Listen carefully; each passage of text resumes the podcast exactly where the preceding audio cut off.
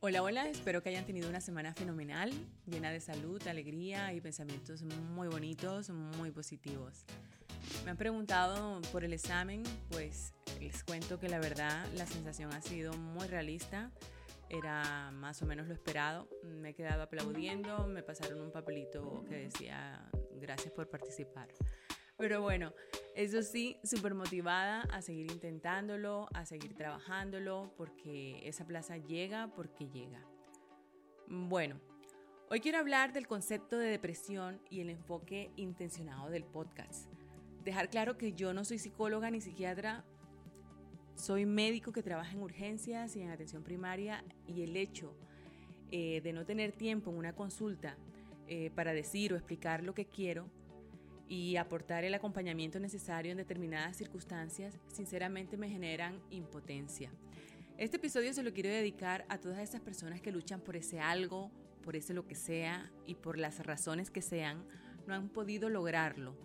Yo no tengo dudas de la frase que dice, el que busca encuentra aunque no sea lo que está buscando.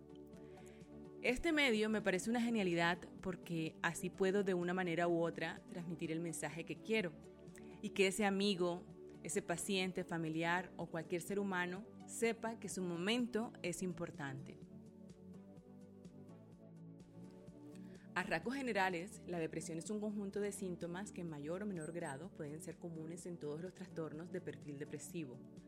La palabra clave es el tiempo. Se habla de mínimo dos semanas, ya que menos de este tiempo estaríamos hablando de una tristeza normal. Para hablar de depresión debemos traer a nuestra mesa los imprescindibles, como no, doña pérdida de interés o capacidad de sentir placer y el señor estado de ánimo depresivo. Estos dos pueden estar al mismo tiempo o cada uno por su lado. Las cabezas especializadas clasifican la depresión en dos tipos, la endógena y la exógena. La endógena o biológica, que es la que va de adentro hacia afuera, es decir, hay algún trastorno químico ahí a nivel cerebral y guarda una gran relación o una, una predisposición genética, o sea que es hereditaria. Es un terreno que conozco de forma eh, más o menos eh, superficial o profunda, no sé, pero no me siento en capacidad para ahondar, pero prometo una conversación, encuentro o llamada con un buen especialista en la materia. La exógena, que es la esencia de mi podcast, va de afuera hacia adentro. También es llamada depresión reactiva, psicosocial o secundaria, ya que esta depende de una causa externa. De alguna manera u otra nos viene a decir que es un trastorno del estado del ánimo. Nos encontramos con esa tristeza que en sí abarca una serie de cosas que una de mis personas favoritas y que amo eh, una de mis mejores amigas es, mi hermana. Eh, ella le dice las señales. Es decir, estas son estado de ánimo bajo la mayor parte del día, sensación de vacío, desánimo, desesperanza. Y luego ya en situaciones más directas como por ejemplo llanto frecuente. Y la mayor parte de las veces inmotivados. Y parece ser que si esto se va cronificando en el tiempo, va marcando su territorio hasta llegar la indiferencia hasta el entorno, volviéndose prácticamente una incapacidad para implicarse emocionalmente en nada. También hay irritabilidad, pérdida de placer, y es increíble cómo se apodera de uno. Se siente muy pesado, se siente como si tuvieras una cadena de hierro pegada a tu cuerpo, abandonando todas las actividades que van en sentido experimentar placer. Por otro lado, por increíble que parezca, hay síntomas físicos, pérdida o ganancia de peso, el sueño se altera, la gente se asusta y es muy curioso, piensan que tienen una enfermedad grave. La pérdida de energía diaria y persistente es una señal.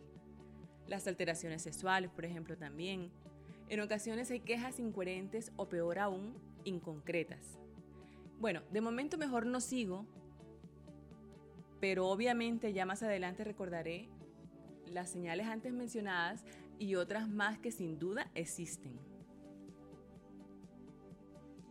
En atención primaria detectamos casos y hasta los tratamos, pero hay una problemática muy importante y parece ser que las soluciones brillan por su ausencia.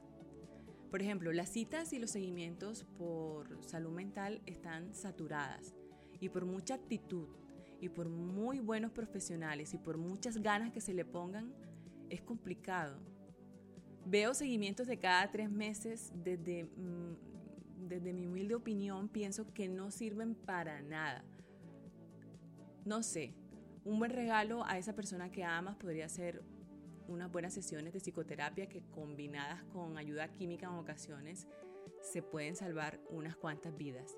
De momento me despido. Dejo el email y una playlist en la descripción. Se les quiere hasta el número 3.